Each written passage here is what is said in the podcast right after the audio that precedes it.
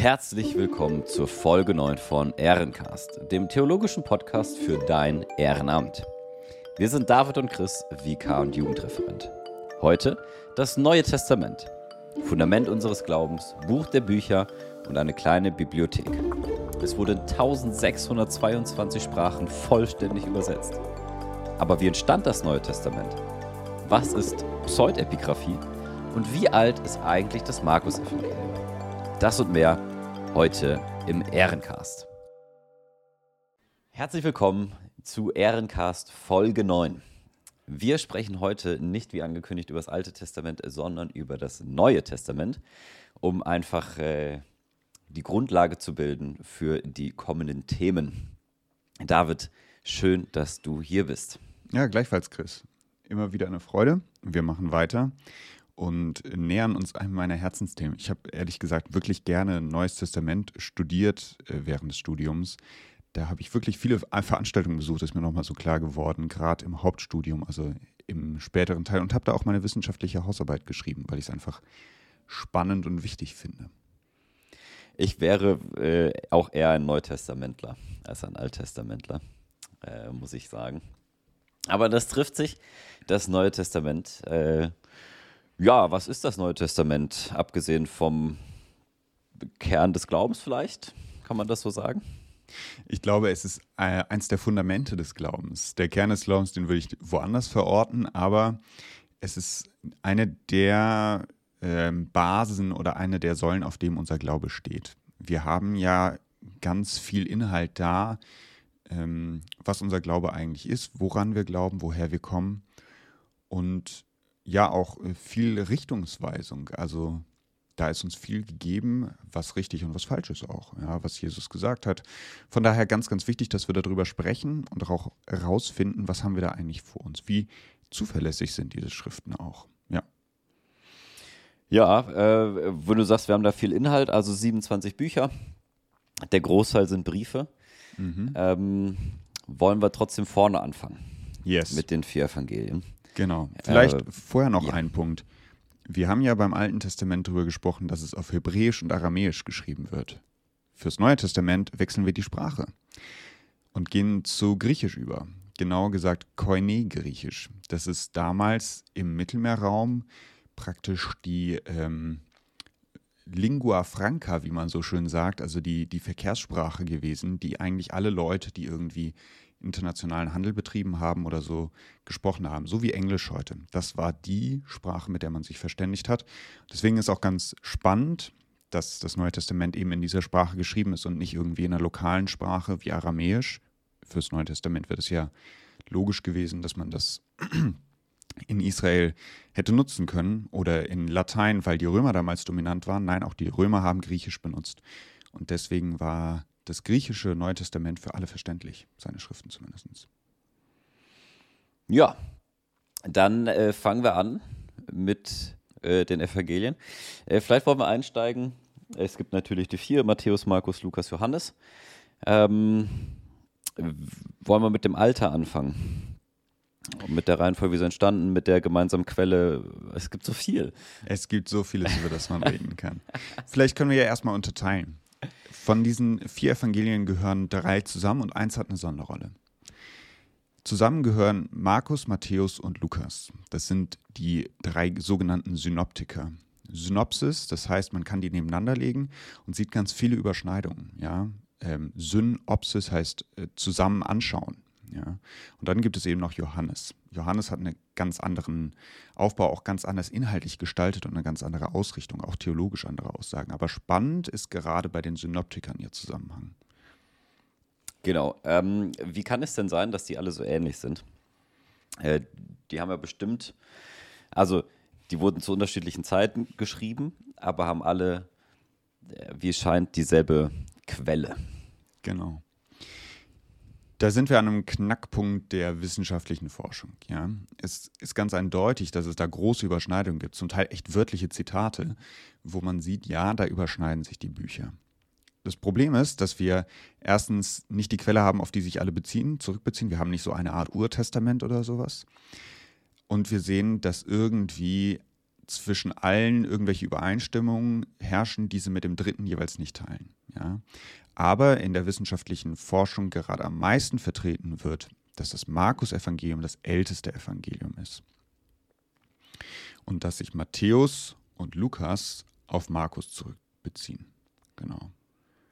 Ja, ich fand es, äh, den Gedanken interessant, wenn du, äh, du warst jetzt am Freitag im Stadion ähm, mit ein paar Leuten und wenn jeder von euch die Geschichte erzählt, wird die mhm. zum Großteil sehr ähnlich sein, mhm. aber doch irgendwie eigen und mit Unterschieden. Ja. Und deswegen finde ich es eigentlich ganz cool, dass wir, wenn wir die Synoptiker haben, drei Tag, also drei Evangelien haben, die schon sehr ähnlich sind, aber doch irgendwie auch eigen und unterschiedlich. Ja, ja. Das heißt, von derselben Story wird aus unterschiedlichen Blickwinkeln auch irgendwie berichtet, aus unterschiedlichem Empfinden heraus vielleicht. Genau. Ja, und es ist irgendwie spannend zu sehen, dass da auch ähm, ja unterschiedliche theologische Aspekte im Vordergrund stehen, ja, und dass auch unterschiedliches ausgeführt wird. Also man sieht richtig, was war den Leuten wichtig. Ja, das ist schon schön. Jetzt haben wir ja ähm, das Markus, Evangelium Matthäus und äh, Lukas. Und da müssen wir einfach sagen, ja, das ist aktuell die Hypothese, ist die Zwei-Quellen-Theorie, dass man eben ein Urevangelium hat, ein Ur-Markus-Evangelium und dann die Logienquelle Q. Kannst du da dazu noch was sagen? Äh, tatsächlich nicht so viel, wie ich wollen würde. ähm, genau, es wird einfach darauf äh, oder vermutet, dass diese Logienquelle Q Mitschriften sind von Sachen, die Jesus gesagt hat. Also Logion von Logos kommt vom Wort her. Das heißt, eine, ja, ein Aufschrieb an Zitaten von Jesus, an, an den Dingen, die er gepredigt hat, an Dingen, die er gesagt hat. Genau. Und man muss sagen, wir wissen nicht, ob es diese Quelle wirklich gab. Das ist eine Theorie, die gerade recht verbreitet ist. Es gab sogar mal Bestrebungen, also es gibt Bücher, die Logienquelle Q, wo dann Leute versucht haben, eben aus den Evangelien das rauszudestillieren, was in der Logienquelle Q gestanden haben soll und was sie dann übernommen haben. Aber da muss man einfach sagen, das ist Stochen im Nebel. Ja, das ist eine Hypothese. Es gibt auch Leute, die sagen, Matthäus ist das älteste Evangelium und Markus und Lukas haben von ihm abgeschrieben oder es gab noch ein ganz anderes Urevangelium. Ja, das ist alles so ein bisschen schwammig. Von daher, da wissen wir nicht genau, wie das ist. Ja. Aber wir haben gerade schon über das Alter gesprochen. Vielleicht kommen wir dazu nochmal. Genau, wollte ich gerade auch machen, wenn wir über das Alter sprechen, von, von, was für einem Alter sprechen wir? Und äh, was heißt es, wenn es das älteste Evangelium ist? Ähm, wenn wir in die Zeit zurückfragen, dann ist das älteste quasi das erste. Also heutzutage ist die älteste Person die, die am längsten gelebt hat. Wenn wir zurückfragen in die Zeit, dann ist das älteste das, was am kürzesten quasi, also nicht gelebt hat, sondern halt als erstes kam. Ähm, genau, wir sind da an der Zeit, vermutlich um 70 nach Christus, wo das Markus-Evangelium geschrieben wurde. Das macht man an der Zerstörung des Tempels fest. Ähm, für mich äh, oder vielleicht auch für manche ZuhörerInnen die entscheidende Frage, warum eigentlich erst 70 nach Christus? Also, mhm. wenn Jesus um 0 geboren wurde und somit 33 ungefähr, also 33 nach Christus, gestorben ist, ähm, und auferstanden ist, das hatten wir alle schon. Warum erst 40 Jahre später? Mhm. Also erstmal müssen wir sagen, das ist ein vermuteter Zeitpunkt. Ja, auch der Rückbezug auf die Tempelzerstörung. Um 70 nach Christus wurde der Tempel in Jerusalem zerstört und im Neuen Testament gibt es eben die Ankündigung, dass der Tempel zerstört wird. Jetzt sagt die Wissenschaft, es gibt sowas wie Prophetie nicht, deswegen muss es ein Rückblick sein auf etwas schon Geschehenes und wurde später eingeschrieben kann man darüber debattieren. Es gibt auch jüdische Schriften, die schon davor aus, davon ausgehen, dass der Tempel zerstört werden kann.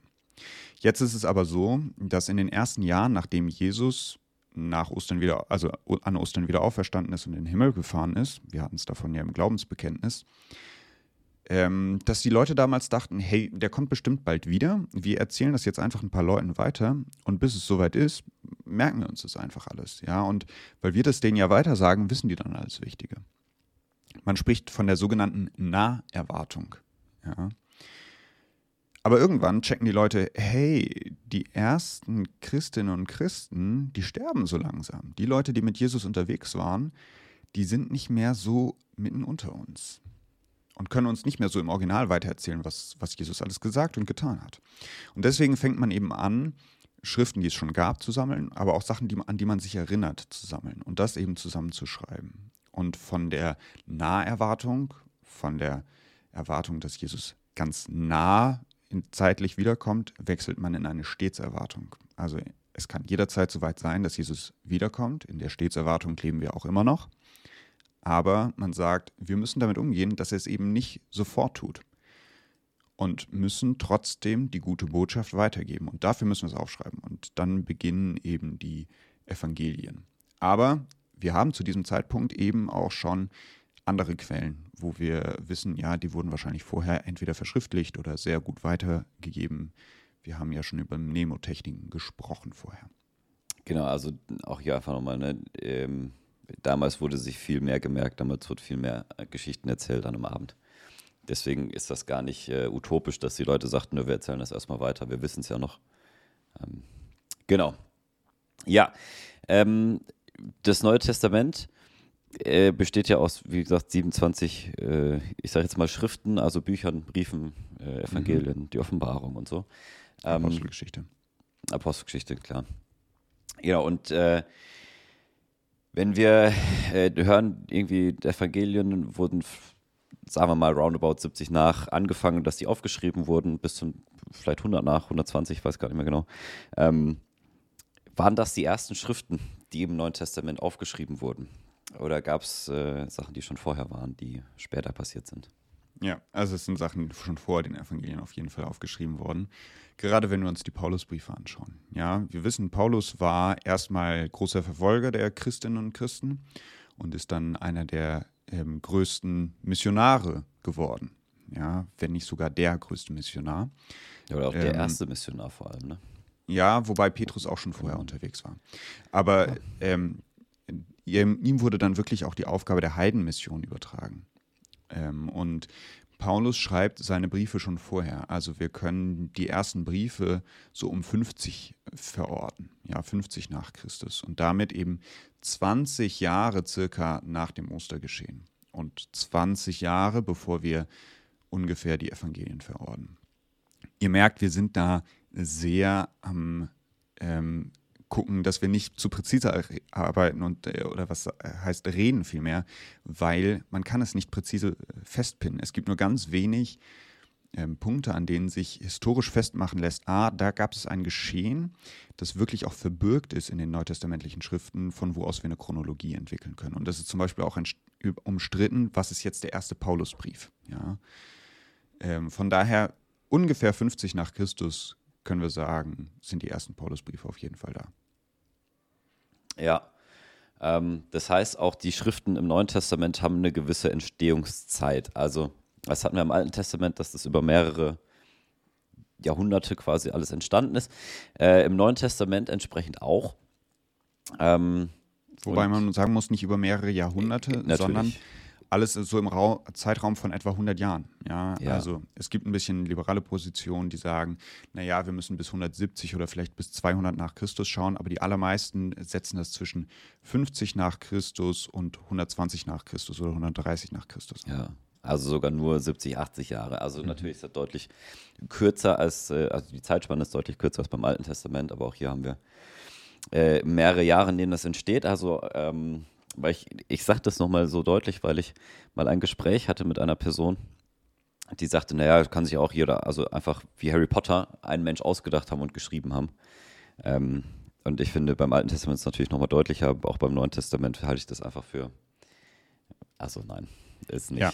So, wir wissen einfach, es gab eine ganze Reihe an Autoren, die unabhängig voneinander gearbeitet haben. Ja, es gibt eben nicht die eine Person außer Jesus, auf die alles zurückgeht, aber die Tradenten sind ja schon die zwölf Jünger erstmal, ja, die das weitergeben und die Gemeinde aufbauen. Und von dort aus breitet es sich aus. Also wir haben von dort aus wirklich wie so ein Baum, wenn man sich die Baumkrone anschaut und da fächert sich das auf. Also es verteilt sich. Das ist nicht nur an eine Person gebunden, die sich das ausgedacht hat, ja, sondern es gibt wirklich viele verschiedene Autoren, die auch unterschiedliche Punkte setzen aber die alle zurück auf Jesus rekurrieren und sich an ihm festmachen.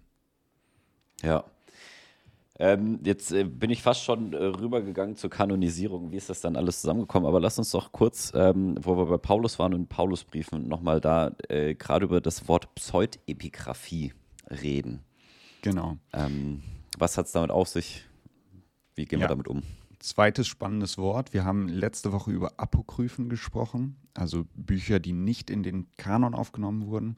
Heute geht es um Pseudepigraphien von Pseudos, ähm, Lüge oder ähm, ja, Verschiebung. Und Epigraphie meint eben die Schrift. Und jetzt geht es darum, dass es in der neutestamentlichen Wissenschaft die Frage gibt, sind denn alle Briefe, über denen Paulus drüber steht, auch von Paulus geschrieben worden? Oder ist der Brief, sind die Briefe, die, wo Petrus drüber steht, von Petrus geschrieben worden? Jetzt ist es so, dass das umstritten ist, weil es da Unterschiede gibt. Sowohl sprachlicher Natur, also die Qualität des Griechisch unterscheidet sich. Ja, wenn Karl-Heinz August 64 und Christopher Keil Ende 20, Mitte 20 Englisch sprechen, haben die auch ein sehr unterschiedliches Englisch. Und so geht man auch, da sieht man in den Briefen, dass da zum Teil ein sehr unterschiedliches Englisch, äh, äh Griechisch, Griechisch, geschrieben wird. ähm, und ja, Englisch gab es damals tatsächlich noch nicht. Ähm, und dann gibt es aber auch inhaltliche Verschiebungen zwischen den Paulusbriefen, wo einzelne Nuancen sich verändern, wo zum Teil, sagen Leute, auch große, gewichtige Unterschiede sind. Und da fragt man sich, wie kann das sein? Und jetzt gibt es Leute, die sagen, naja, es gibt Menschen, die haben später eben Briefe geschrieben und haben Paulus drüber geschrieben, weil sie gesagt haben, ich habe von Paulus was gelernt. Ich glaube, ich habe die, hm, stehe da in einer guten Tradition von Paulus und kann deswegen auch seinen Namen darüber setzen, um dieser Schrift einfach die Autorität zu verlernen. Ist aber eine umstrittene Sache. Wie sehr war Pseudepigraphie angesehen im griechischen Kontext, im römischen Kontext damals oder nicht? Gibt es keine einheitliche Meinung zu. Also es gibt auch Leute, die sagen, wo Paulus drüber steht, da ist Paulus drin. Ob das jetzt wichtig ist, ist genauso umstritten. Ich würde sagen, ich finde es schon relevant, ob da wirklich auch Paulus drin ist, wenn Paulus drüber steht. Du sagst, für dich ist das vielleicht nicht ganz so wichtig. Genau, also ich ähm, merke für mich oder habe für mich das mal entschieden, dass ich denke, die Texte vermitteln Wahrheit und das, was drinsteht, ist immer, also was heißt immer noch, also es ist relevant für mich, für mein Leben, für mein Glauben. Und ob das jetzt Paulus himself geschrieben hat oder einer seiner Schüler oder wer auch immer, verändert für mich nicht den Inhalt. Also was in Römer steht, wird nicht, ist nicht dadurch für mich wichtig, weil Paulus das geschrieben hat, sondern weil es mich in meinem Leben betrifft und in meinem Glauben betrifft.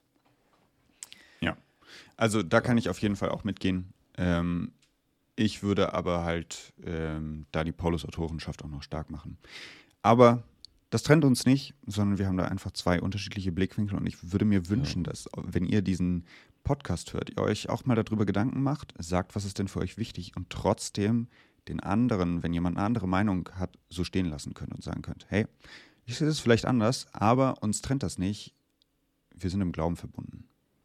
Genau, es bringt sogar mehr Vielfalt mit rein. Also ich finde es richtig schön, ähm, dass es da unterschiedliche Meinungen gibt, dass man da auch mal miteinander diskutieren kann und aneinander reiben kann.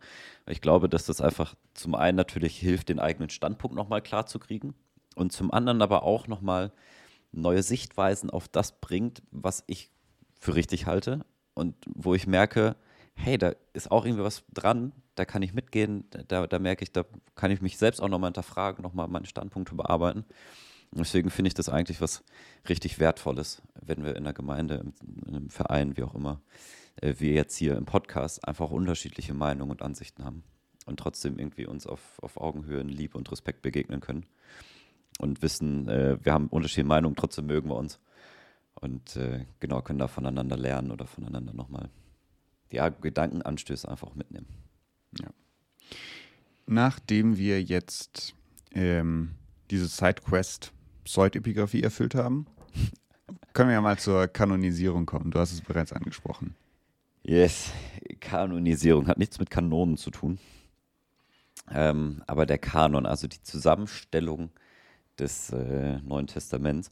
Wir hatten es im Alten, dass der jüdische Kanon des Alten Testaments anders ist als, als unserer. Ähm, Im Neuen Testament, äh, bei christlicher Seite, haben wir auch Unterschiede.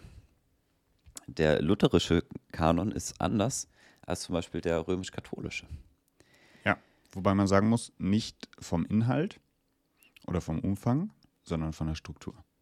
Genau. Und es hat eigentlich einen ganz witzigen Grund, weil Luther war von manchen Schriften mehr begeistert und von anderen weniger. Welche Schriften sind das denn, die er nicht so cool fand? Äh, Jakobus und Hebräer zum Beispiel. Und weil er die nicht mochte, hat er die, also er, er mochte sie nicht, konnte aber auch nicht sagen, ah, wir lassen die raus, weil es war ja biblische Schrift und war ja wichtig. Aber deswegen hat er sie ganz ans Ende, also fast ganz ans Ende gestellt. Äh, die Offenbarung ist das letzte Buch im Neuen Testament, aber wir finden äh, Judas, Hebräer und Jakobus äh, nur kurz vorher. Genau. Und äh, das ist schon lustig, wenn man überlegt, hätte Luther zum Beispiel den äh, Galaterbrief nicht gemocht, dann wäre er jetzt vermutlich ganz hinten. Mhm. Ja, das macht schon was, ne? Und ja. äh, über Jakobus kann man sagen, er hat gesagt, es sei eine stroherne Epistel.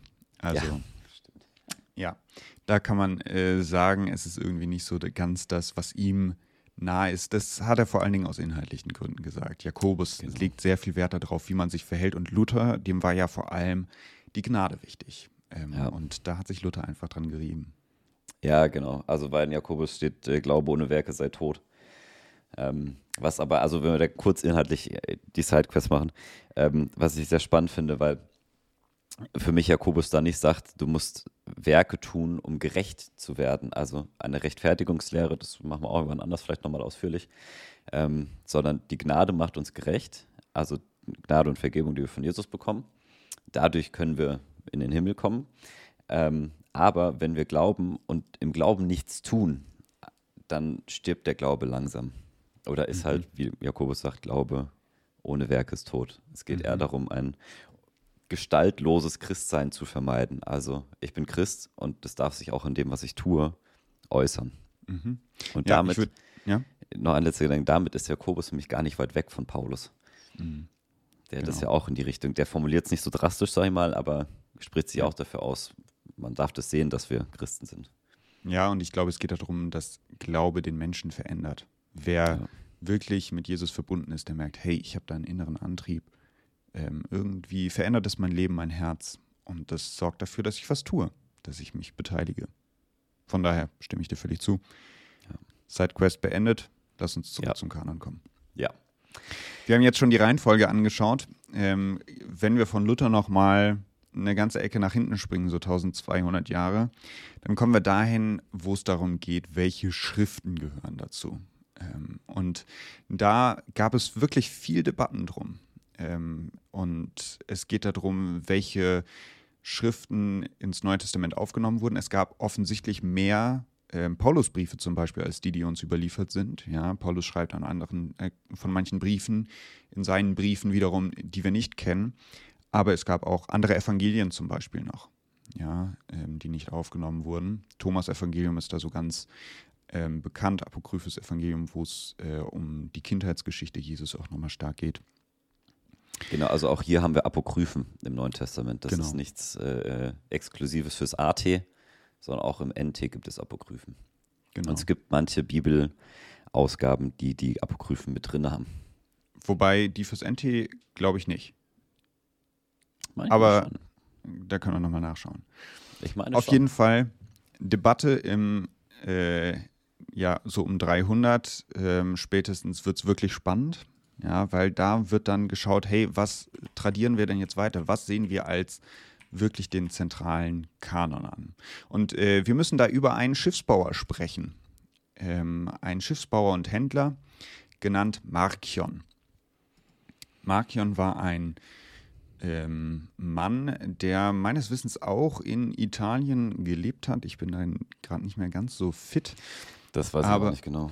Der hat gesagt, hey, wenn wir uns die Bibel anschauen und gerade den Vergleich zwischen Altem Testament und den Schriften des Neuen Testaments, die damals noch nicht das Neue Testament waren, anschauen, dann müssen wir sagen, das sind zwei unterschiedliche Gottheiten. Es gibt den Schöpfergott und es gibt den ähm, Gott oder den, den Vatergott, also Jesu Vater und hat dann ein bisschen theologische Debatte ausgelöst, wurde dann letztlich auch exkommuniziert und hat eine christliche Sondergemeinschaft, man würde heute sagen Sekte gegründet und der wollte eben das Alte Testament komplett streichen und ganz viel vom Neuen Testament auch. Hat sich zum Glück nicht durchgesetzt, aber auch damals gab es schon Bestrebungen, das zu machen, was später die Nazis versucht haben, irgendwie das Alte Testament rauszukicken. Gab es immer wieder in der Geschichte, gab es auch in neuerer Zeit nochmal.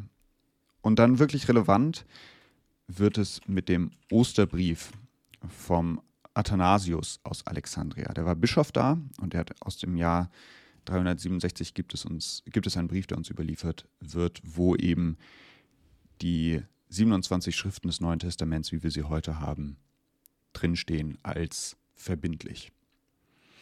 Yes, und äh, da finde ich auch nochmal spannend, dass, und das also gefährliches Halbwissen vielleicht, ich meine mich daran zu erinnern, dass das so ist, dass äh, die römisch-katholische Kirche ihren Kanon abgeschlossen hat und mhm. die evangelische Kirche nicht.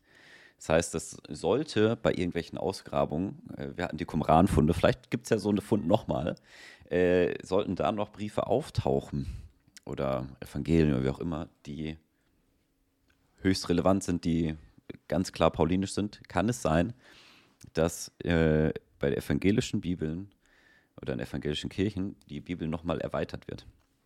Und römisch-katholischen Geschwister sagen, machen wir nicht. Ja. Also der, Wie wahrscheinlich das ist. Genau, ich glaube, das ist der Punkt.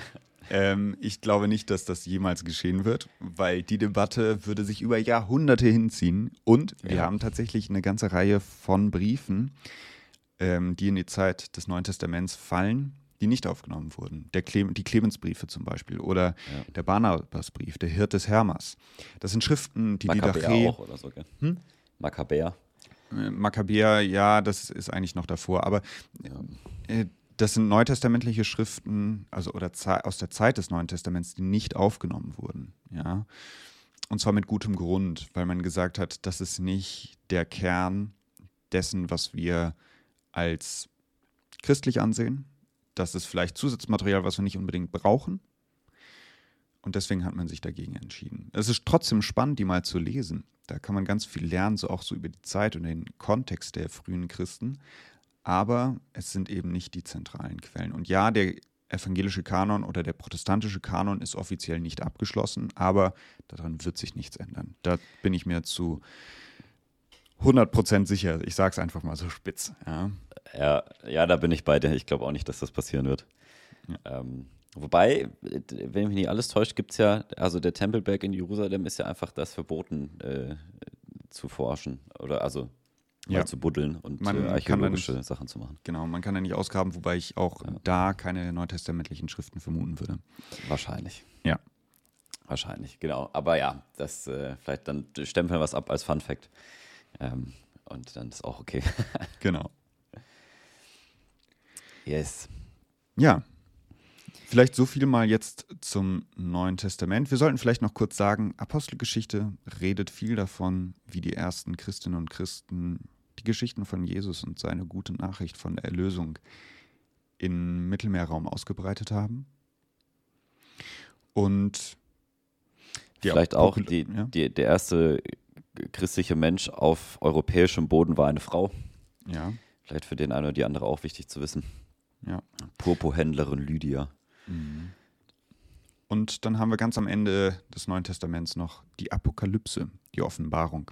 Apokalypsein heißt aufdecken. Die spricht davon, wie wird das am Ende der Zeit sein? Ist ein sehr kryptisches Buch, ist herausfordernd ja. zu lesen, auch als Theologin, Theologe.